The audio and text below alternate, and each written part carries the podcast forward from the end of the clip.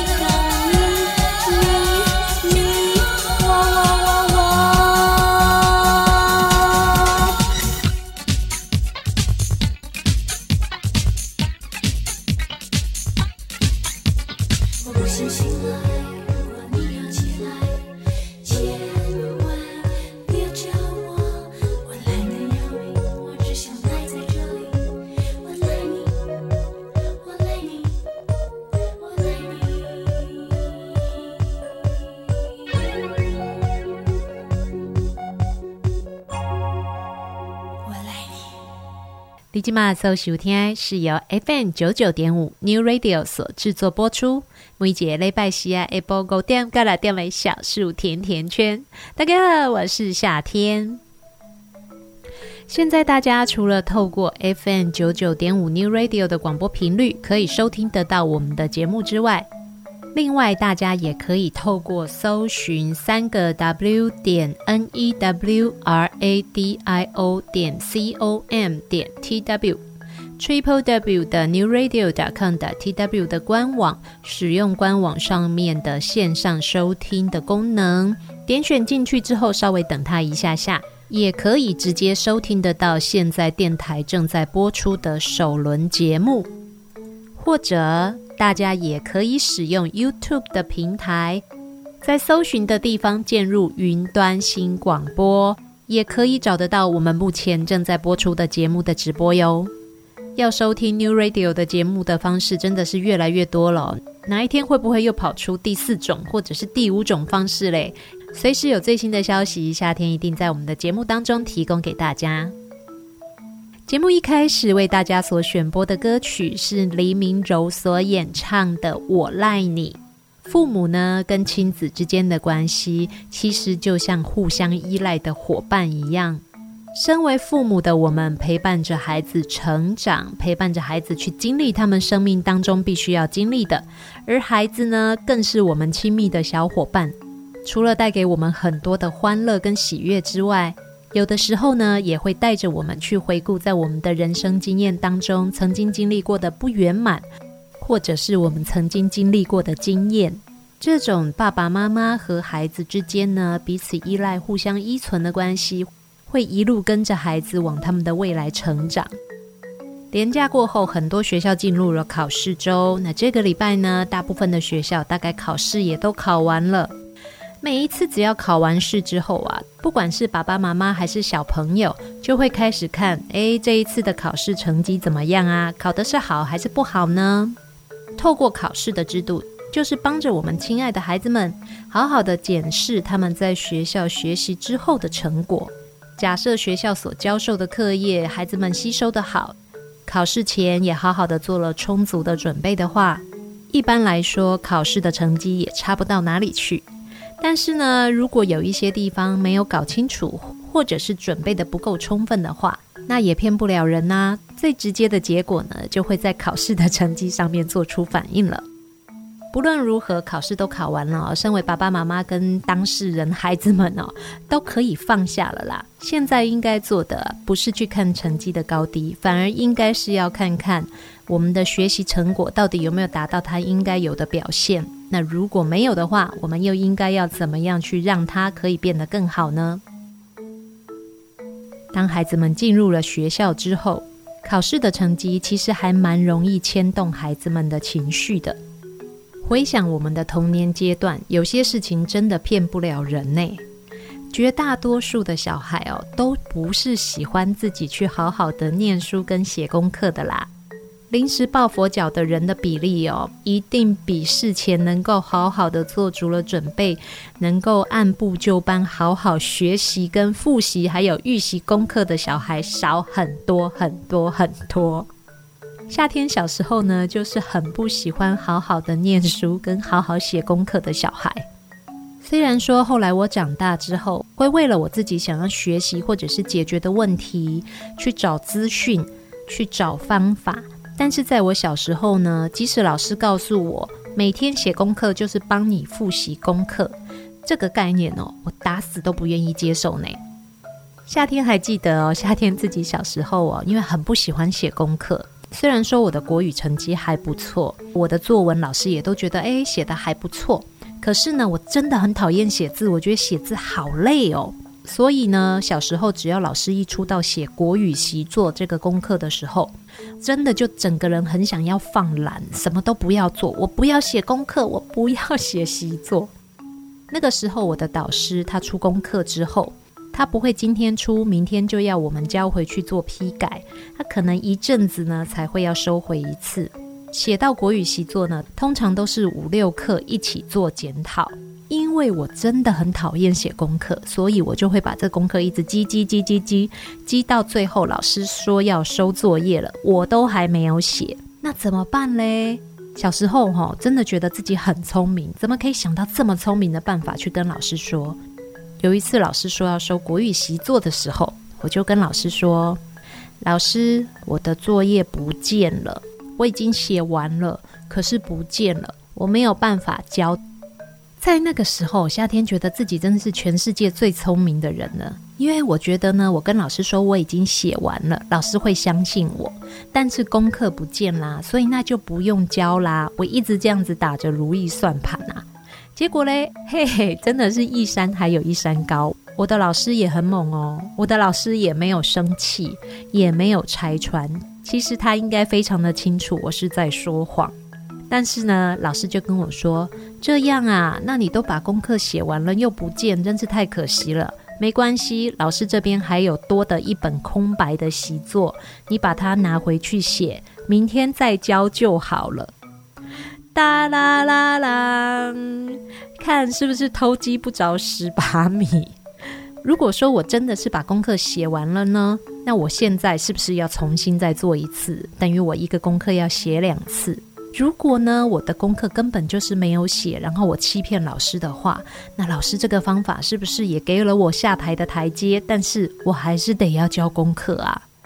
而且人家其他的同学呢，花了这么长的时间累积出的功课的内容呢，我一天就得要把它写完。当天的其他功课，我还是一样要写，因为这件事情。老师并没有处罚我，也没有责怪我，但他给了我一个下台的台阶，那我也跑不掉，一样要写功课。所以从那一次之后，我就知道了，当个诚实的人很重要。而且呢，按照老师的步骤来一课一课的写功课，绝对会比一直偷懒、偷懒、偷懒，到了最后一天要临时抱佛脚，把所有的东西通通都搞定，来得轻松很多啊。对于某一些孩子来说呢，考完试就考完了，放着就好，也不需要太担心考试的成果，因为考试的成绩呢，对他们来讲可能没有那么的重要。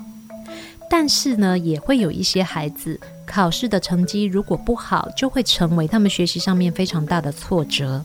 每一个人的挫折耐受度不一样，每一个人面对挫折之后的处理方式也不同。身为大人，我们要怎么样在孩子面对挫折的时候，陪伴他们度过这个人生上面的难关呢？大家有玩过橡皮筋吗？橡皮筋呢，弹性非常好，可以拉长缩短，拉长缩短，有非常大的弹性。只要我们不要给它太大的压力，在拉断之前呢，橡皮筋都是可以复原的。我们希望孩子在成长的过程当中，能够变成能屈能伸的橡皮筋，而不是外表看起来直挺挺、硬邦邦，但是随便一折就会断掉的晒干面条。不意外的话，我们的人生这么长，在这个过程当中要经历的波折还非常非常的多。如果我们可以陪伴孩子好好的去面对跟学习的话，其实对他们的未来是有很大的帮助的。但是，当孩子遇到挫折跟失败的时候，我们有的时候会很舍不得，常常一下忍不住了，就马上下指导棋了。我们经常会用我们过去的经验，想要告诉孩子，却忽略了有一些事情呢，的确在他们的生活经验当中，必须透过学习错误，才能够学到足够的经验和方法。失败这一件事情并不都是坏的，虽然呢，失败代表我们没有办法达到我们预期的目标，或者是得到我们想要的成果。但是，如果我们可以透过失败的经验去学习到面对挫折的方式，还有自我反省的能力的话，绝对是让他们能够悠然自得的面对问题的能力之一。所以呀，如果孩子的考试成绩不够好，或者是学习上面遇到了不开心的经验，先别急着告诉他我们自己的经验吧。我们先听听看他们怎么说。只要我们跟孩子的关系够亲密，他们就会愿意告诉我们他们的想法。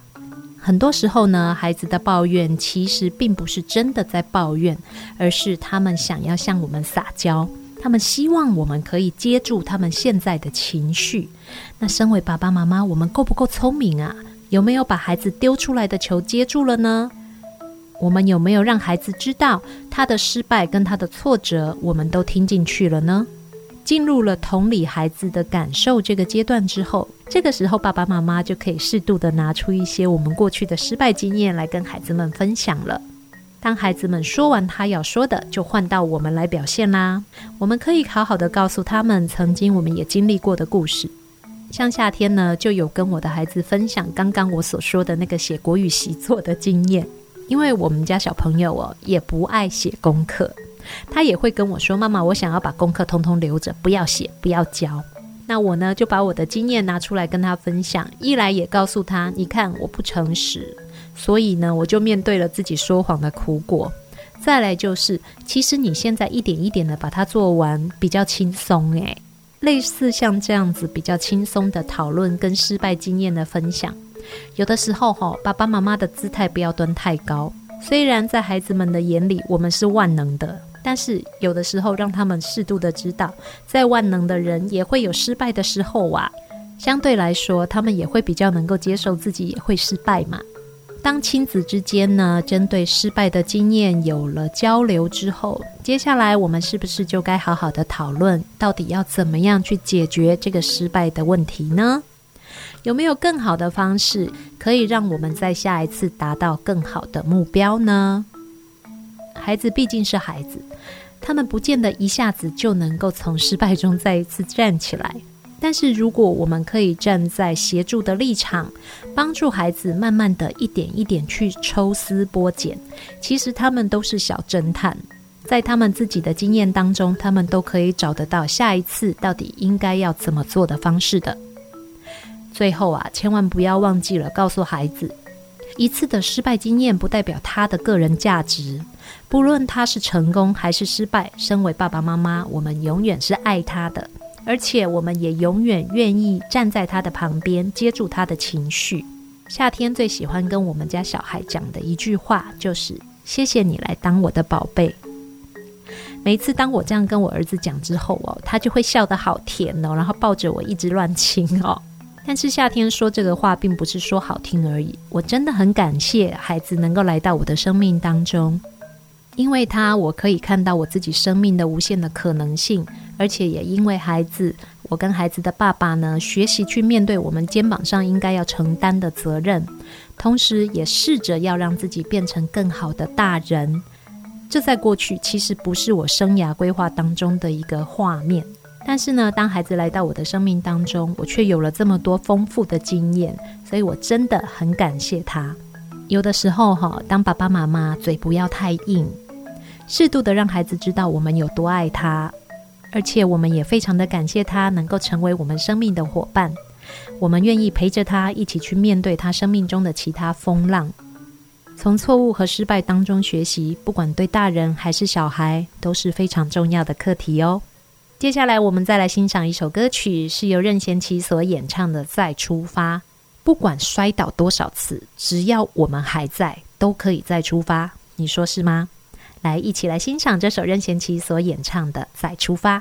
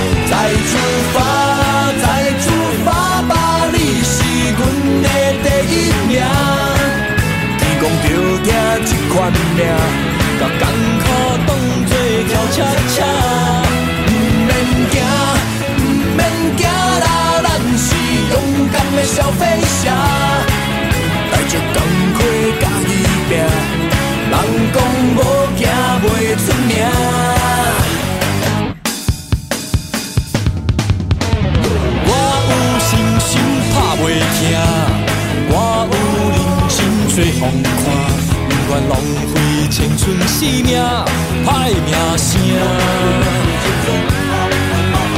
我有姑娘咧爱我，我有幸福咧做伴，我要予伊日子过着快活，笑命命。再出发，再出发吧，帮我擦汗挥着不，管风雨遮尼大。为了将来嘛着拼，要出发，要出发啦！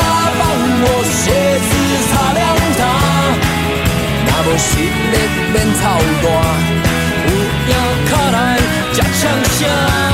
再出发，再出发啦！要摕冠军第一名，天公就听这款命，甲干。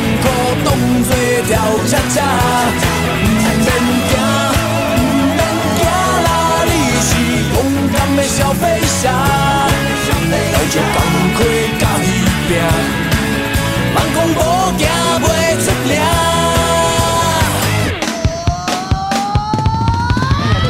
风大雨大太阳大。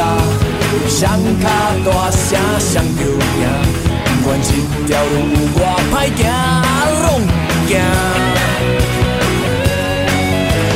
天大地大我上大，歹人看着阮嘛皮皮喘，来时灵魂快乐逍遥笑哈哈。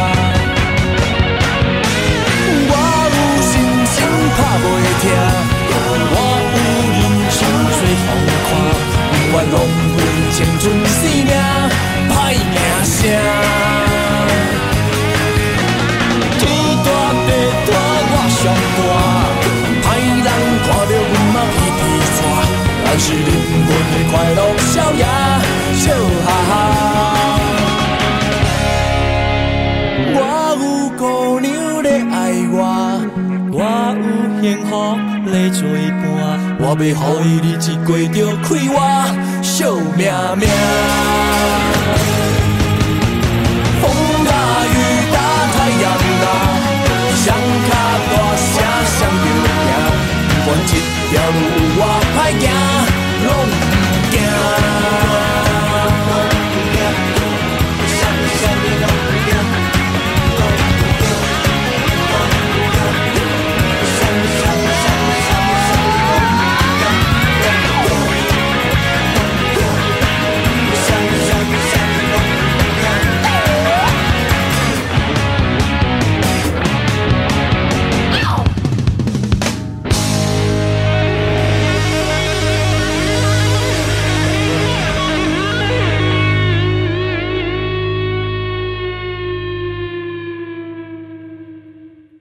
续回到小树甜甜圈，我是夏天。刚刚呢，我们跟大家讨论了关于学习遇到挫折的时候，我们要怎么样陪伴孩子去度过这样子的挫折经验。孩子在学习的过程当中，很大一部分的挫折来自于考试的成绩不好，期中考周也才刚刚过去哦。大部分的体制内小学，如果要考试的话，应该都考完了吧？爸爸妈妈有没有发现哦？要叫孩子去复习功课、去念书，其实有时候还真的蛮困难的。我们收音机前面的大听众、小听众们，有没有发现，有的时候要叫孩子呢，好好的坐在书桌前面复习功课，其实是一件很痛苦的事情。即使身为大人的我们，在我们的财力许可的状况之下，帮孩子布置了灯光美、气氛佳、环境清幽、舒适又美观的。复习空间，但是孩子呢，不见得要买单呢。我们家的小朋友呢，有他自己专用的书桌，但是呢，他的书桌呢，我永远找不到空白的地方，上面永远堆满了他的玩具，或者是他看过的课外书，甚至是他收集的扭蛋的玩偶。但是呢，你找不到地方可以坐下来写字。而且我们也习惯让孩子在餐厅的空间，我们一家人哦，花很多的时间在餐桌这边活动。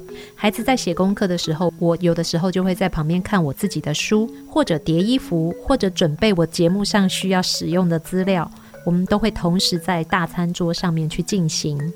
可是呢，只要一到了考试，他也会才刚坐下来哦，人不久就晃份儿了。我们家的孩子本来就有注意力缺失的状况。再加上你要求他考试前能够专心的停下来复习功课，对他来说，这个大脑连接不知道中间是怎么样作用的，好像就是非常辛苦、非常难过的一件事情。专家告诉我们，孩子能够好好的坐在书桌前面念书，其实是爸爸妈妈自己过度美好的想象啊。但是这个想象，我们到底要怎么样去实践它嘞？诶，有的时候我们把这个连接中间剪断，其实也还不赖哦。我们可以试着去改变地点，改变学习地点哦，听起来好像没有什么了不起的。可能很多人会怀疑。换个地方，真的学习能力就会比较好吗？我们人类的大脑呢，是很有趣的一个部件，它呢常常会在中间产生很多莫名其妙的连结，让我们的记忆呢，在我们没有意识的状况底下，就突然的被触发了。也因为这个神秘的连结的作用，就像呢，我们闻到了某一种食物的气味。或者是某一个旋律，它就可以立刻带我们去回忆起某一个我们生命当中重要的阶段。所以，当我们把大脑这个非常神秘而且吊诡的功能呢，融入到我们的学习当中，也就可以让我们的大脑转变成帮助我们记忆跟学习的工具，而不是我们自己一直强迫自己要把东西塞进大脑的抽屉里。要怎么样运用转换学习地点来好好的提高学习的能力呢？根据专家的研究哦，告诉我们，在不同的地点和环境当中学习教材，有助于保存我们的记忆。如果我们在学习的这个过程里面呢，能够时常的去转换我们的学习地点的话，那么我们就是不断的在增强学习跟记忆的能力，因为这个刺激不会只有一次。当孩子要考试的时候，如果我们带着孩子到安静的环境里面，让他去转换学习的环境，那么呢，就可以替他的大脑再增加更多的记忆点的刺激。当大脑所接收到的记忆跟刺激的点越多的话，那么触发我们的大脑想到我们所学习的这个东西的机会呢，就会更多。换句话，简单来说，当我们想到一个人的时候呢，他只有一个特色。那我们怎么想呢？就是他的这个特色，在提到别的事情的时候，这个人在记忆当中可能就消失了。但是如果这个人全身上下都充满了特色，他喜欢五颜六色的衣服，他讲话非常的幽默，他的笑声非常的尖锐，或者是呢，他的眼睛非常的漂亮，那么只要去提到类似的其他的点的时候，我们的大脑就会很容易去提醒我们有这一个人的存在。学习功课也是一样的。当我们在不同的时间点，在 A、B、C、D 这些地方去学习同一件事情的时候，那么我们的大脑就更容易会去触发到我们想起这件事情。听起来好像很复杂吼，其实一点都不复杂啦，就是在不同的地方去做同样的事，那你想到这件事情的机会就会增加啦。其实就是这个样子而已。诶，从来没有想过哈，我们都只想到说，在家里陪着孩子好好的去复习功课，让他在安静的、放松的环境底下去学习，效果比较好。但是却忽略了多给我们的大脑其他不同的刺激，可以帮助他记忆这一件事情。所以呀，下一次如果考试的时候，我们一起来约定一下吧。我们带着孩子到不同的地方，比如说有提供能够阅读的环境的图书馆。或者是安静的咖啡厅，带着孩子呢，转换学习的环境，也许对他们的课业学习哦，会有不一样的帮助，也不一定哦。既然专家说了有效，那我们就来试试看吧。等到下一次的考试之后呢，我们再来检视一下，能不能对他的成绩有所帮助。但不管怎么样转换地点啊，最重要的一点还是要让孩子能够静得下心来阅读跟复习。不然呢，就算我们把他从家里带离开，带他爬到玉山的山顶去看书哦，他如果没有办法专心，我想大概也很难刺激我们的大脑有足够的记忆点呐。不管怎么样，专家提供了我们一个尝试的方法，那我们就一起来试试看吧。来，我们再来欣赏一首歌曲，等一下的节目继续回到我们的小树甜甜圈。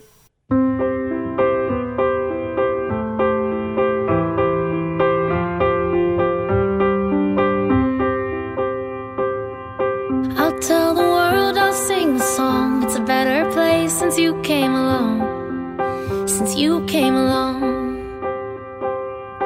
Your touch is sunlight through the trees. Your kisses are the ocean breeze. Everything's alright when you're with me.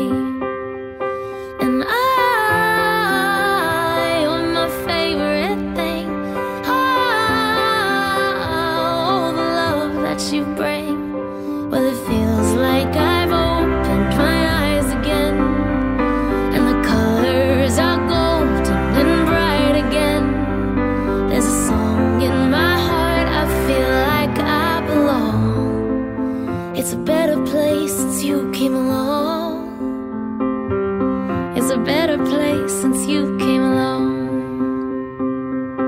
I see the whole world in your eyes, it's like I've known you all my life. We just feel so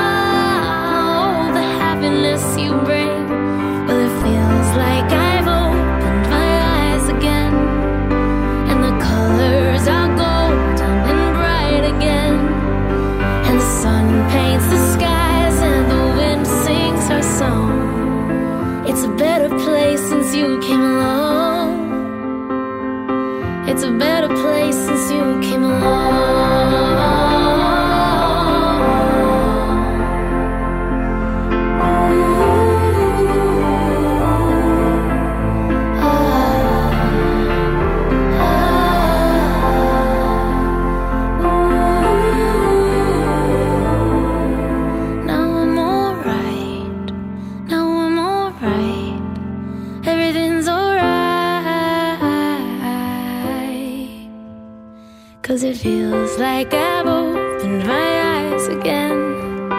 And the colors are golden and bright again. There's a song in my heart, I feel like I belong. It's a better place since you came along. It's a better place since you came along. 一直坐着很累吧？ 动动手脚，伸伸懒腰，节目马上回来哟！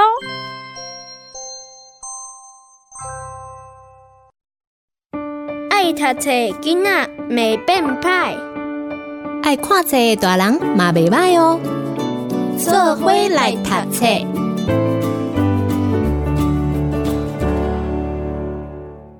小黑，对不起，文图郑淑芬。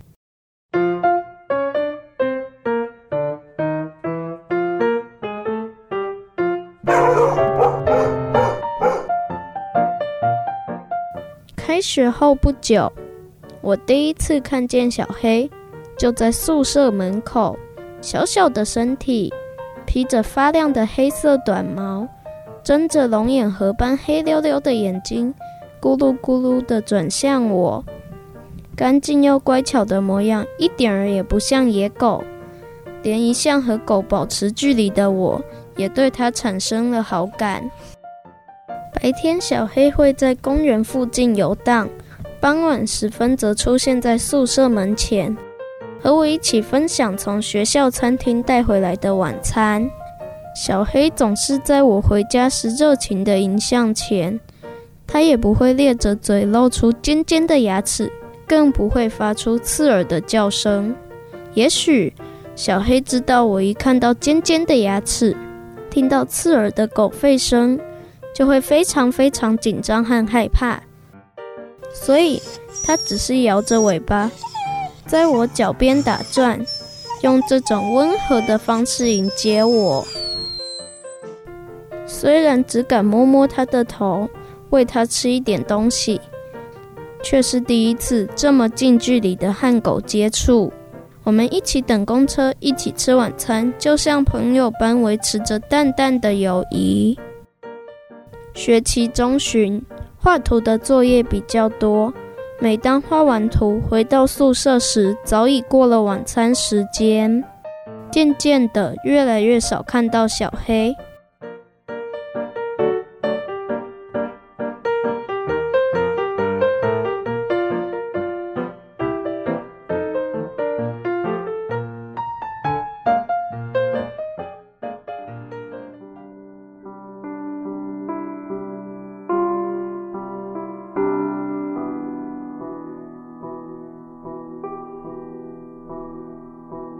有一天，小黑蹦的出现在我面前，我吓了一跳，几乎认不出它来。曾经如黑丝绒般发亮的皮毛，似乎都掉光了，身上只剩下一些稀疏又干枯的褐色短毛。它的肚子鼓得大大的，还夹杂着一阵阵难以靠近的臭味。我不敢相信，它真的是小黑。小黑见到我，还是一如往常般热切地飞奔过来，但眼前的小黑让我不知该如何回应。我明明担心他，却又不敢靠近。面对他的热情，反而选择避开，甚至吓走他。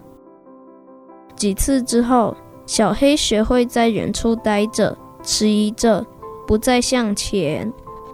我知道小黑生病了，心中虽然要想过帮助他，却没有积极的付出行动。就这样看着小黑，一天一天更脏、更臭，更像一只流浪狗。最后一次看见小黑是在学期末，他依旧在食物很少的山上努力觅食着。站牌下的我们四目相对，但小黑没有任何表情，仿佛我们不曾认识。毕业后，我在不同的城市工作和生活，却经常想起小黑。又一年结束了，春天来了，公园里充满了欢笑声。小黑和我似乎也共度过这样的温馨时光。如果还有如果呢？结束。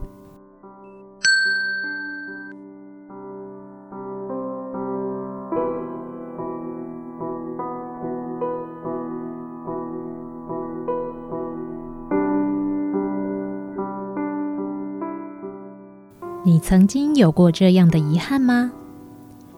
你曾经也会想，如果有一天可以再遇到同一只狗狗，你和它之间会发生什么样的故事吗？作者读书时在宿舍附近偶遇了可爱的流浪狗小黑，一人一狗之间共度了一段虽然清淡如水，却也充满了温馨的时光。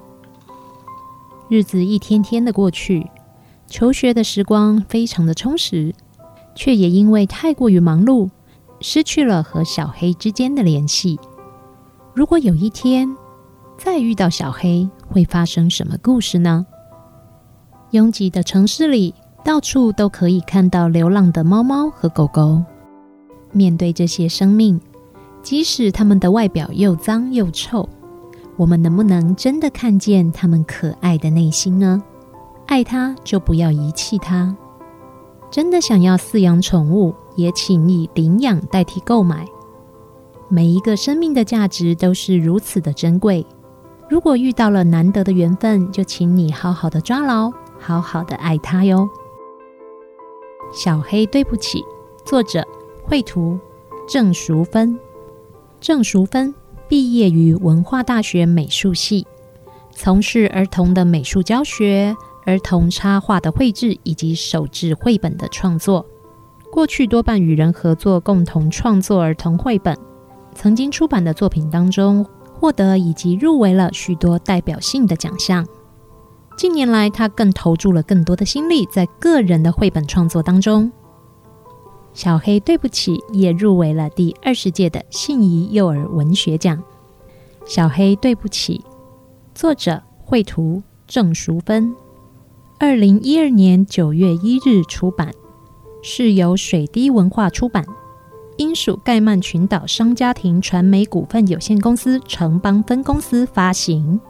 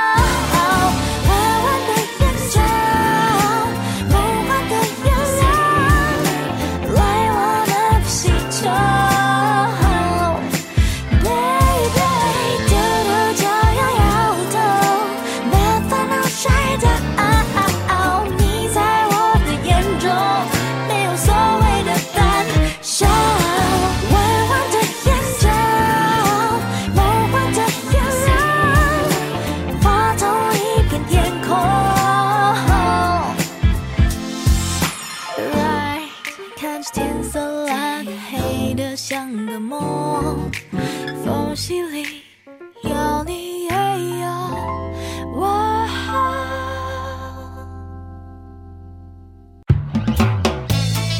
笑一笑没烦恼，三根毛小新闻。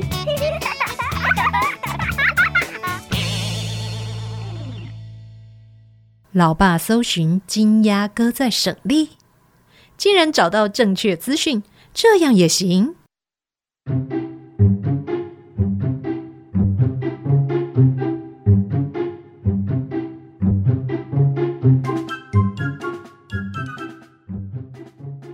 一名网友将手机、平板和家里智慧电视的 YouTube 登入同一组账号，某天使用时，却发现搜寻记录里多了一笔“金鸭哥在省力”。点进搜寻后，结果却发现，居然是爸爸在找歌唱影片。原 po 在 PTT 发文说，某日下班回家，打开 YouTube，发现一笔奇怪的搜寻记录“金鸭哥在省力”，让他非常好奇，是不是小孩在看什么有趣的卡通？顺便关心一下小孩观看的影片内容。没想到点进搜寻结果，才发现是他的父亲在家用智慧电视语音搜寻台语歌《金鸭哥在修理》。因为爸爸不会用遥控器打字，所以原 po 教他使用语音。老人家突发奇想，直接用台语讲，居然也找到了正确的影片。《金牙哥在修理》的原唱是费玉清。最近几年有许富凯、曹雅雯等歌手再次翻唱。原来 Google 功能如此强大。讲台语嘛会通哦。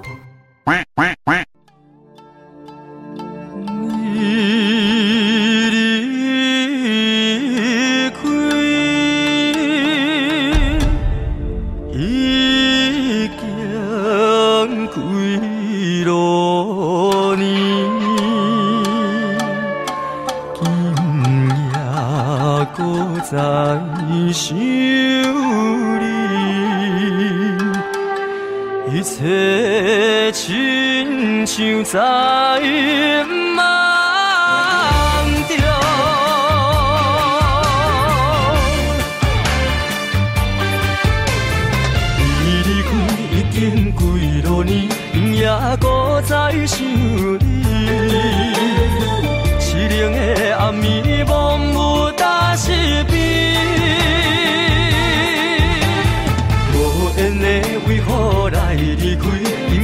想着心伤悲，想当初你甲我甜蜜的情。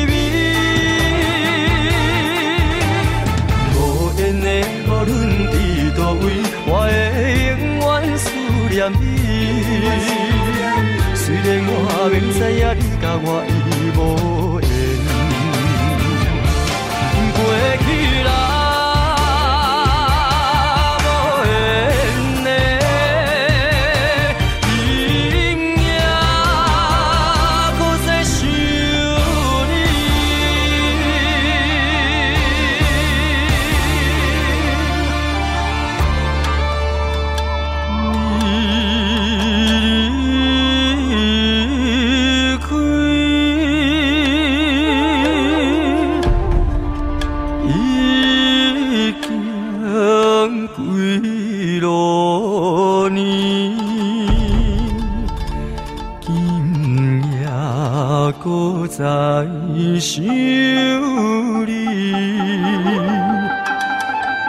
一切亲像在梦中，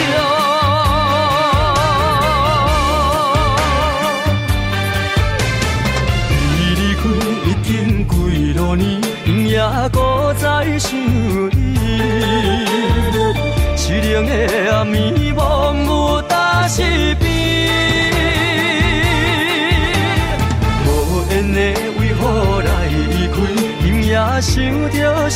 心伤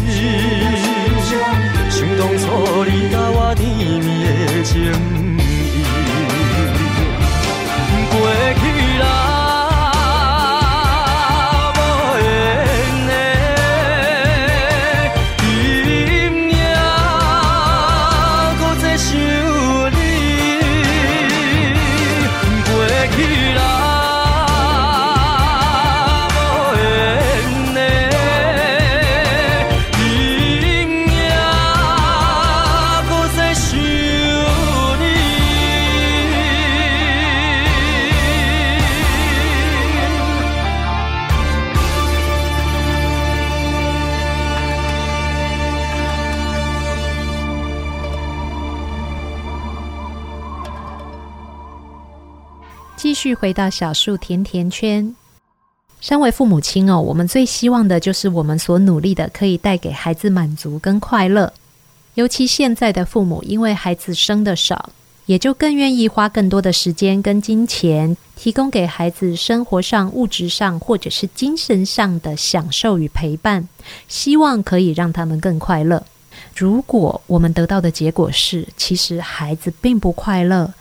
哇哦，会不会有一种我做了这么多，但是孩子不快乐，世界崩坏了的感觉呢？根据儿福联盟在儿童节前夕所做的《二零二一疫情时代下台湾儿童幸福感的调查》，现在的孩子其实我们做的很多，但是他们并没有感觉比较快乐哦。在调查当中，有百分之二十一点八的孩子，他没有在生活里感到快乐。尤其十岁左右的孩子哦，在我喜欢我自己这一点上面，更是退步很多哦。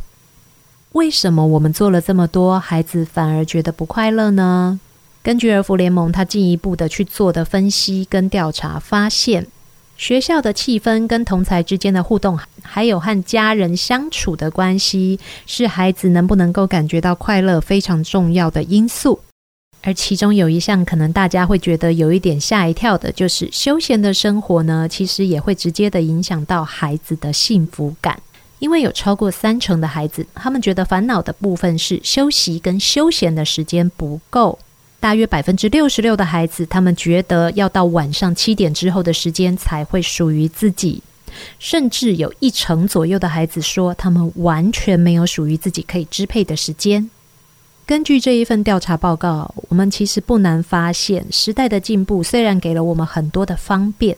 但是对于孩子来说，时代的进步并没有给他们更多的幸福感，甚至因为他们的个人时间被剥夺了，跟家人相处的时间也可能会减少，反而会剥夺了他们觉得快乐的可能性。夏天觉得在这一份报告当中呢，我比较在意的一个部分呢，主要是孩子在我喜欢我自己这一点上面，他们的分数是下降的。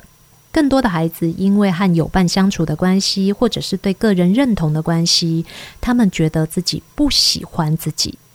什么事情对现在的孩子来说会直接让他们感觉到幸福感提高呢？包含了学校的气氛跟同才互动。十到十二岁的孩子，他们认为在学校的生活还不错。但是值得注意的是，也有大约一成的孩子觉得自己在学校是不安全的。而百分之十一点四的孩子呢，不认为自己跟同学的相处是愉快的，而和家人相处的时间也会直接影响到他们的幸福感。但是呢，有一成六的孩子认为，他们跟家人的相处时间不到一个小时。在这一个短短的一个小时里面哦，孩子们不但要吃饭、要洗澡，还要写功课，剩下可以跟家人在一起玩，或者是跟家人好好聊天的时间，其实已经很短了。甚至哦，有百分之十九的孩子觉得家长听不见他们的心声。